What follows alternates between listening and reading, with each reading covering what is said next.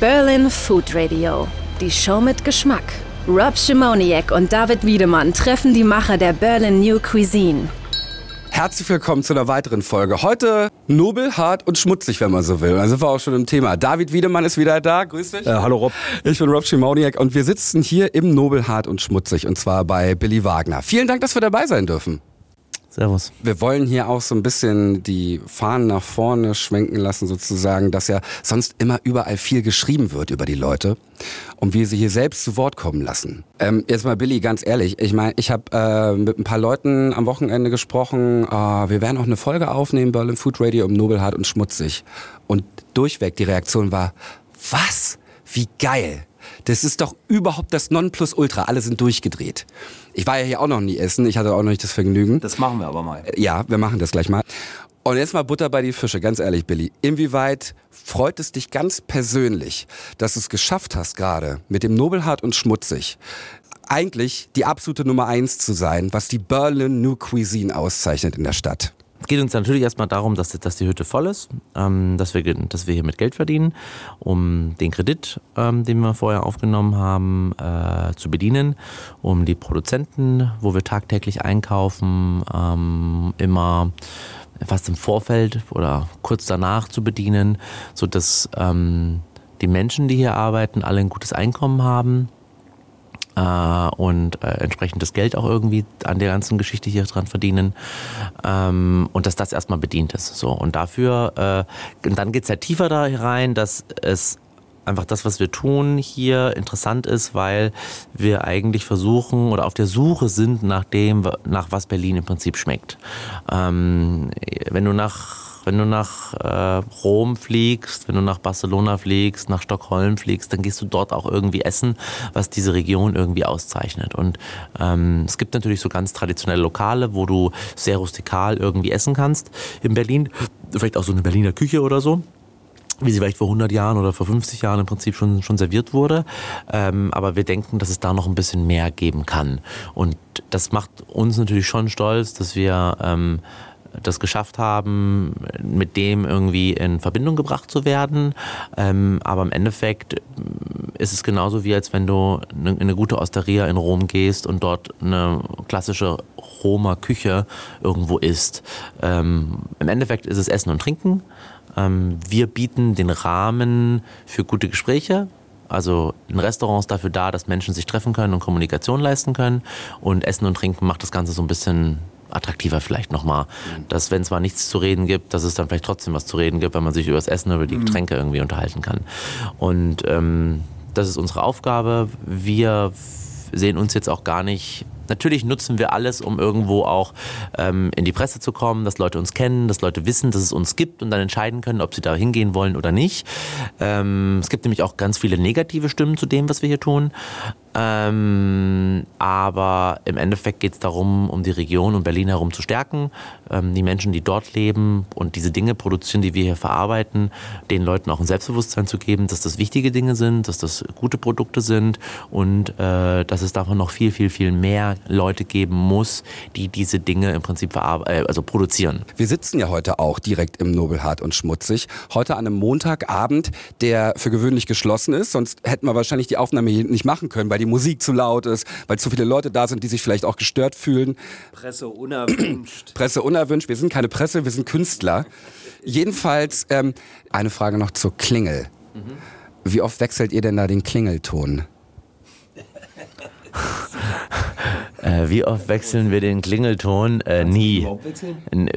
Ja, wir könnten den wechseln, aber wir haben uns für einen entschieden, der möglichst unauffällig im Prinzip ist. Wollen wir den nicht mal gerade irgendwie klingeln lassen? Ich überlege gerade, weil ich habe das ja auch bei mir im Laden. Was, die Klingel? Hast du auch den Signalgeber von wo? Wo ist denn der Signalgeber? Wo muss ich das Mikro hinhalten? Da, da, da. Okay. So klingelt's im Nobelhart und schmutzig.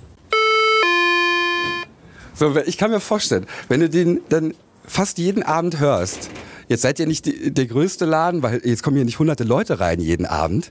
Aber wann habt ihr mal darüber nachgedacht, den zu wechseln? Äh, gar nicht, weil ähm, die anderen Klingeltöne Töne alle so schrecklich sind. äh, wir hatten einmal die Situation, da, da ist die Batterie von dem Ding ausgefallen Und dann haben wir uns schon gewundert, wo bleiben denn die Leute? Und dann stehen halt irgendwie so 10, 15 Leute vor der Tür und alle warten ganz entspannt irgendwie. Irgendwann rief dann mal jemand an und sagte so, wo sind sie denn eigentlich? Es war irgendwie sehr lustig. Äh, da sag ich so, wir müssen klingeln. Ja, dann haben wir gemerkt, dass die Klingel nicht funktioniert. Ähm, ja. Das ist so herrlich, das sind so schöne Geschichten aus dem Gastroleben. Natürlich. Weil bei mir im Laden musst du auch klingeln. Und ich habe auch immer das Problem, dass in so einem Intervall die Batterie einfach gewechselt werden muss, sowohl am Signalgeber und am Empfänger. Ja, und wenn du das einfach vergisst und dann irgendwie dastehst und denkst, wo sind die Leute, naja, dann liegt das meistens daran, dass das Signal halt nicht weitergeleitet wird. Aber mit, mit diesem Klingelton war so, dass uns das wirklich irgendwann genervt hat und bei uns blinkt es jetzt nur noch in der Farbe. Wenn du, also die, die, die Klingel kommt aus zweierlei Gründen, ist die an der Tür. Einfach, mh, wenn du das, den Gastraum hast, dann siehst du die Tür nicht.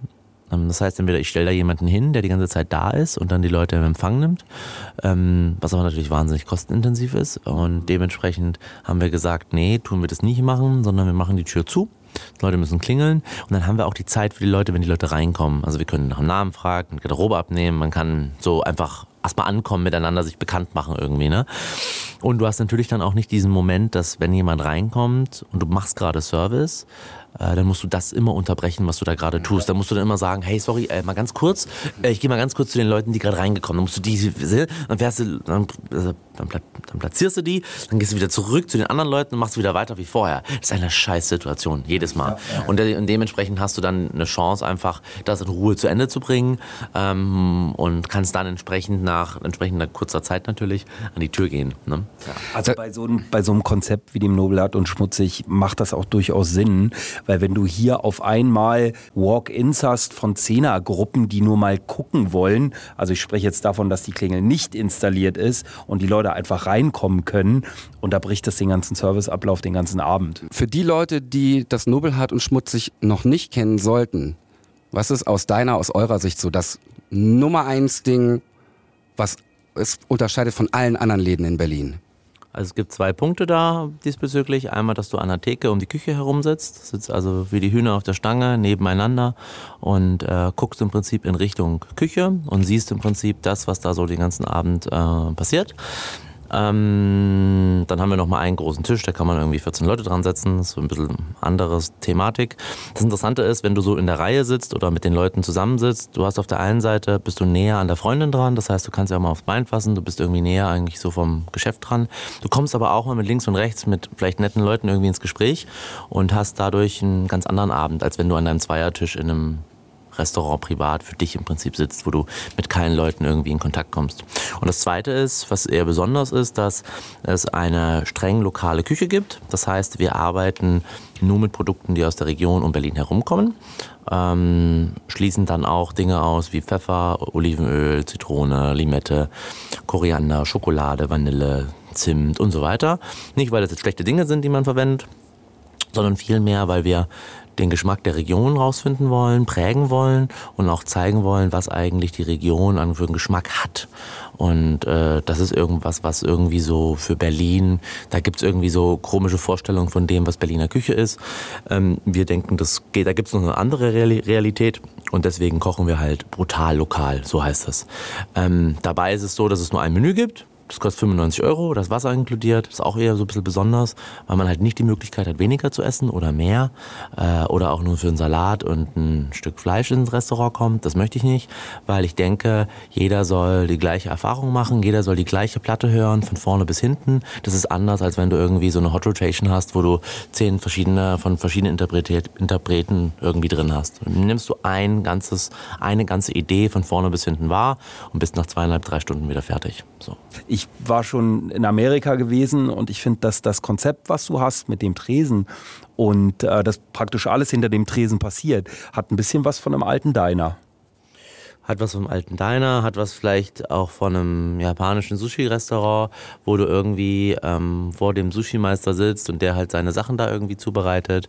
Ähm, es hat einfach auf der einen Seite was sehr Kommunikatives, ähm, was mir ganz, ganz wichtig war für die ganze Geschichte, dass man einfach ähm, einen ganz anderen Abend erlebt. Auch wenn du ein Geschäftsessen hast, weißt du, dann, dann musst du nicht die ganze Zeit dem, dem, dem, dem Kunden eventuell beim Essen zuschauen, sondern dann sitzt ihr nebeneinander und dann kannst du auch mal nach vorne gucken und der sieht dich nicht die ganze Zeit. Du kannst auch mal denken, also von den, von den, von dem, wenn deine Augen gerade überlegen, was, was, was, was will ich jetzt als nächstes sagen oder so, ne? Und du wirst nicht dabei beobachtet, wie du gerade denkst.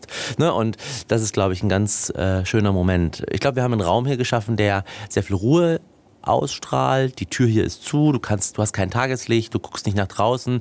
Du hast fast so eine Enge hier drin, aber genau diese Enge macht das so wahnsinnig ähm, ähm, warm und ähm, gemütlich. gemütlich und zutraulich ja. und man, man kommt hier an, man kommt hier runter ähm, und du, du kannst dir gepflegt ein hinter die Binde kippen, ohne dass du irgendwie so, ähm, so groß ähm, ja, so über viele Dinge nachdenkst. Wann hast du jetzt das letzte Mal gegessen, David? Ah, ich war leider noch nicht hier. Ich, meine Eltern waren hier, haben äh, viel Positives äh, berichtet. Wie hat es denen denn geschmeckt?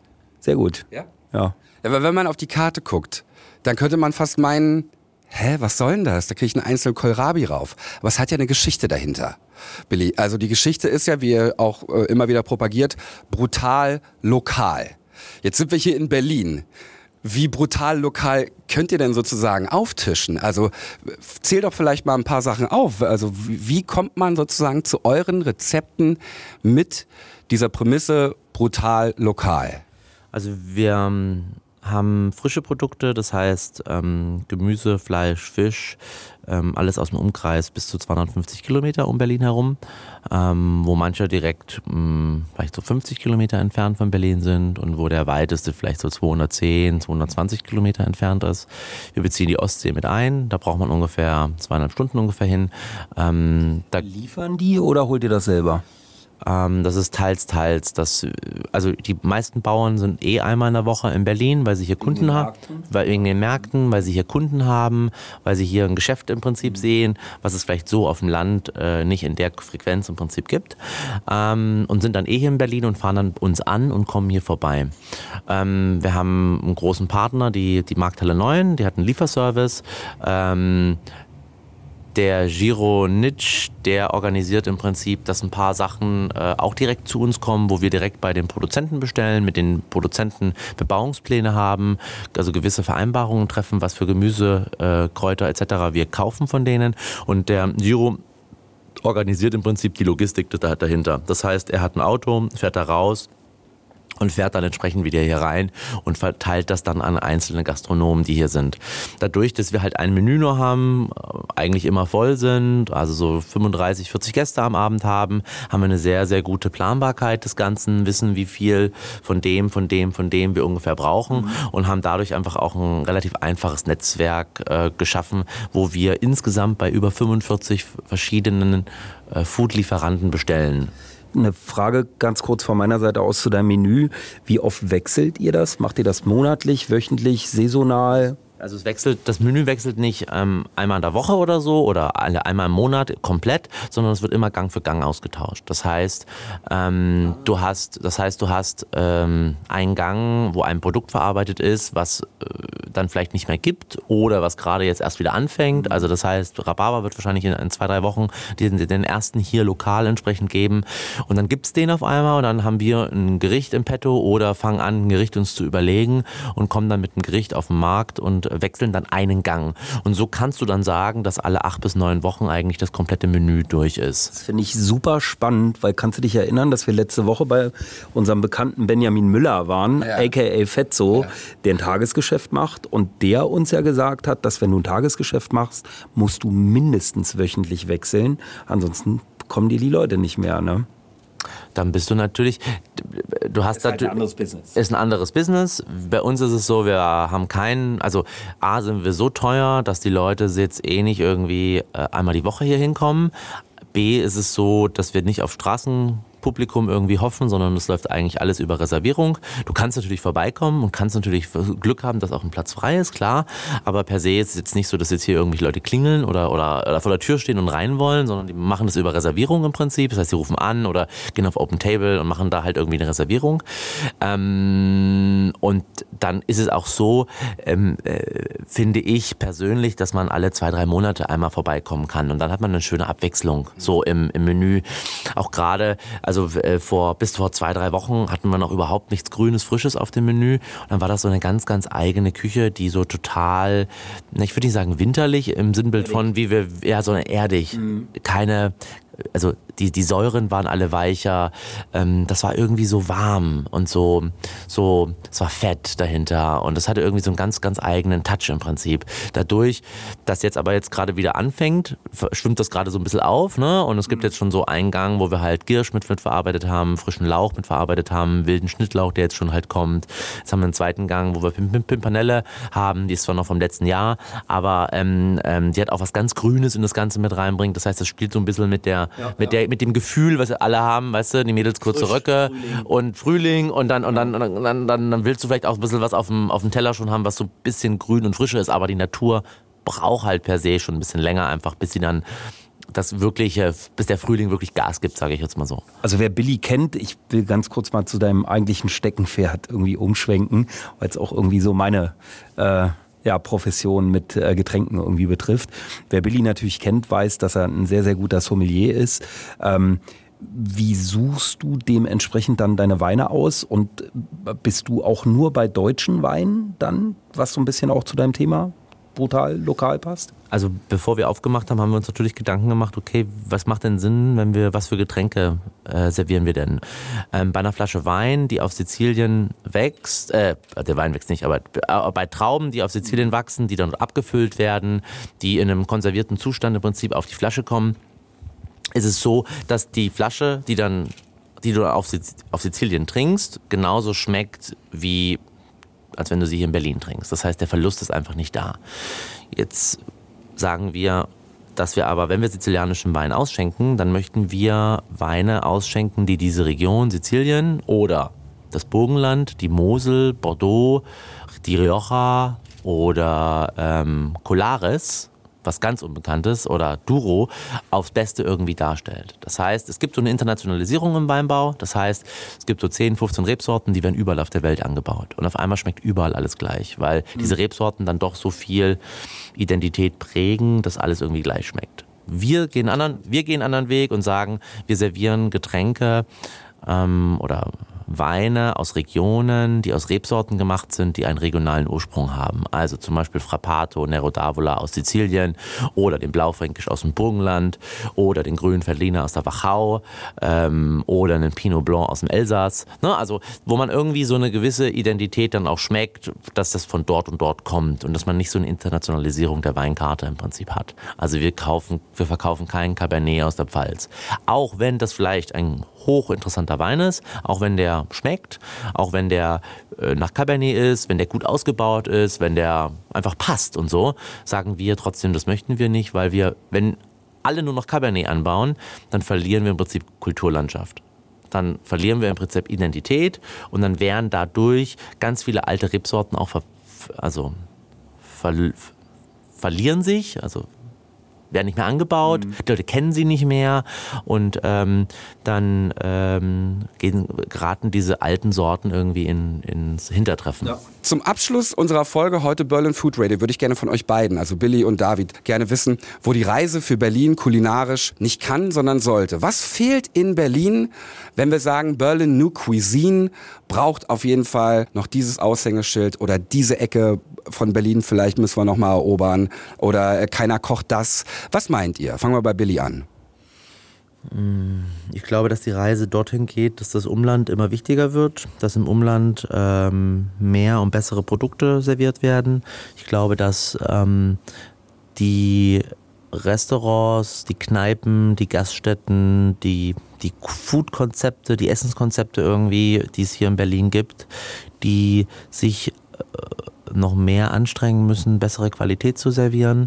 Ich glaube, da ist noch eine ganze Menge Luft nach oben, ähm, dass man auch äh, zwar nur eine Pizza essen geht, aber dass da auch ganz bewusst die besten Produkte verarbeitet werden, um die beste Pizza der Welt irgendwie zu, zu ermöglichen.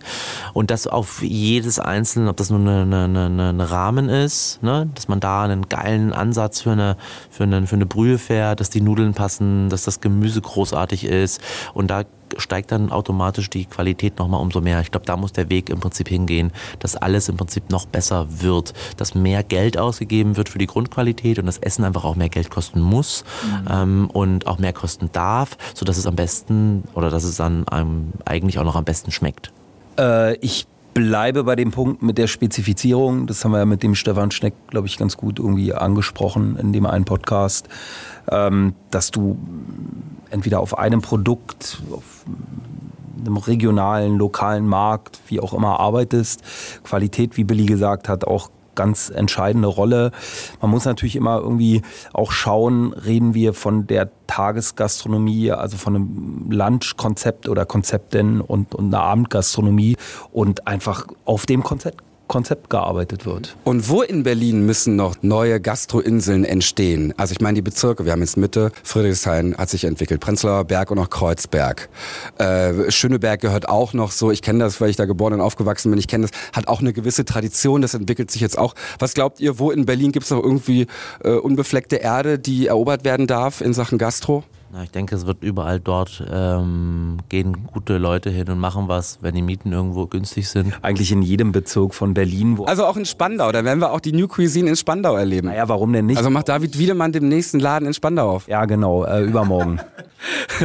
ja, ich meine, wenn du sagst, alles ist machbar, Na, klar. Ist doch so. Vor meine, wie vielen Jahren hätte mal, Wedding, mal, hatte jemand gesagt, Wedding geht, geht gar nicht eigentlich. Aber was hat der Mulak so schön gesagt? Wo sind gebündelt die meisten Drei-Sterne-Restaurants? Wo war das in Oberammer? Wie heißt, wie heißt dieses Dorf? Irgendwo in Südbaden. Bayersbronn.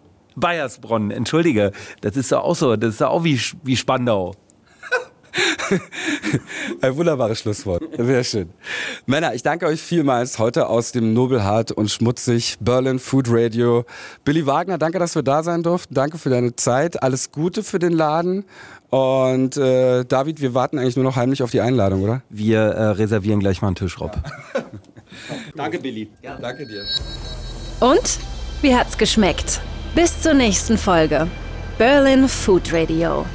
Der Podcast über die Berlin New Cuisine mit Rob Schimoniak und David Wiedemann.